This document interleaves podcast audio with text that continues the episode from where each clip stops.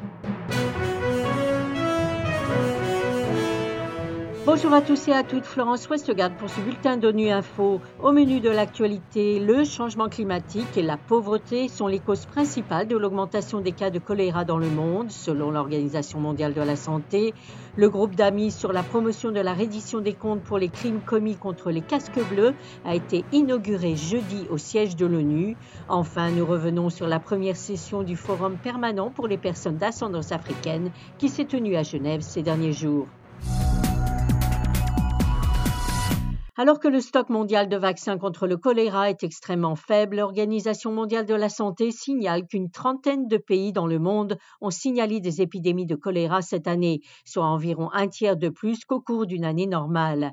Cette hausse des cas est liée aux effets du changement climatique et à la pauvreté, comme l'explique Philippe Barbosa, chef d'équipe de l'OMS pour le choléra et les maladies diarrhéiques épidémiques. Les facteurs qui sont les drivers du choléra demeurent les mêmes. C'est la pauvreté, la vulnérabilité c'est les gens qui n'ont pas accès à l'eau potable. Les gens meurent simplement parce qu'ils boivent de l'eau contaminée et qui n'ont pas accès à des systèmes d'eau et assainissement de base. On parle vraiment de choses basiques, hein, euh, d'avoir accès à des latrines et de pas être obligé de déféquer à l'air libre. Donc c'est cette situation-là qui fait qu'aujourd'hui, on a encore du choléra au 21e siècle. Donc ça, c'est les facteurs de base qui sont amplifiés par les conflits, mais aussi euh, les crises humanitaires et les euh, désastres naturels.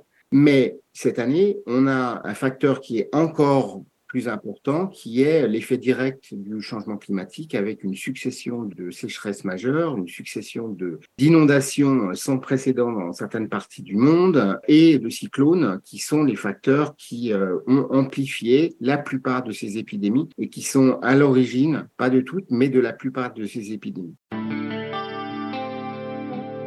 Le groupe d'amis sur la promotion de la reddition des comptes pour les crimes commis contre les casques bleus a été officiellement inauguré jeudi au siège des Nations Unies en présence du secrétaire général adjoint aux opérations de paix Jean-Pierre Lacroix. Il s'agit d'une initiative du Bangladesh, de l'Égypte, de la France, de l'Inde, du Maroc et du Népal. Jérôme Bernard nous en dit plus. Plus de 1000 casques bleus ont été tués et plus de 3000 blessés à la suite d'actes malveillants depuis 1948. Le taux de poursuite pour de tels crimes reste très faible en raison des graves difficultés rencontrées pour traduire les auteurs en justice. Le faible taux de poursuite a contribué à créer un environnement d'impunité qui enhardit les auteurs de tels crimes. C'est dans ce contexte que le groupe d'amis sur la promotion de la reddition des comptes pour les crimes commis contre les casques bleus a été officiellement inauguré jeudi. Son rôle sera de coordonner et d'orienter les efforts visant à promouvoir la reddition des comptes. Lors de l'événement, le chef des opérations de paix, Jean-Pierre Lacroix, a déclaré que si très peu de responsables de tels crimes ont été traduits en justice, des progrès significatifs ont été réalisés depuis 2019. En République centrafricaine, en République démocratique du Congo et au Mali, il y a eu une augmentation du nombre d'auteurs présumés identifiés et détenus, ainsi que des cas faisant l'objet d'enquêtes nationales. Jean-Pierre Lacroix a ajouté que la reddition des comptes est un élément clé des efforts globaux de l'ONU pour améliorer la sûreté et la sécurité des soldats de la paix il a jugé essentiel que les pays accueillant des opérations traduisent en justice les auteurs de ces crimes. La première session du Forum permanent pour les personnes d'ascendance africaine s'est tenue à Genève la semaine dernière. Ce forum vise à améliorer la sécurité, la qualité de vie et les moyens de subsistance des personnes d'ascendance africaine.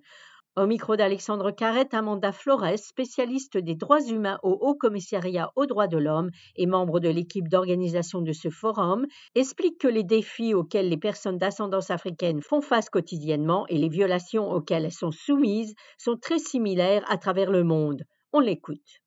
Cette idée dont on parle de plus en plus du racisme systémique, c'est-à-dire pas seulement un racisme individuel, ce racisme des institutions, intégré dans nos institutions, c'est quelque chose qui est présent dans tous les pays du monde. Et justement, donc, euh, ces personnes, elles se retrouver, échanger des idées, parler d'exemples positifs, quelque chose qui a fonctionné chez eux, qui pourrait être répliqué chez quelqu'un d'autre, se soutenir aussi, pouvoir se parler dans un environnement où ils se sentent sûrs, où ils se sentent qu'ils ne vont pas être agressés que les autres vont les comprendre parce qu'ils vivent les mêmes choses au quotidien, euh, c'était fondamental. Voilà, fin de ce bulletin d'ONU Info. Vous pouvez nous retrouver sur Internet et sur nos comptes médias sociaux Twitter et Facebook. Merci de votre fidélité. Bonne fin de semaine à lundi où vous retrouverez notre série de programmes spécial hiver pendant toute la période des fêtes.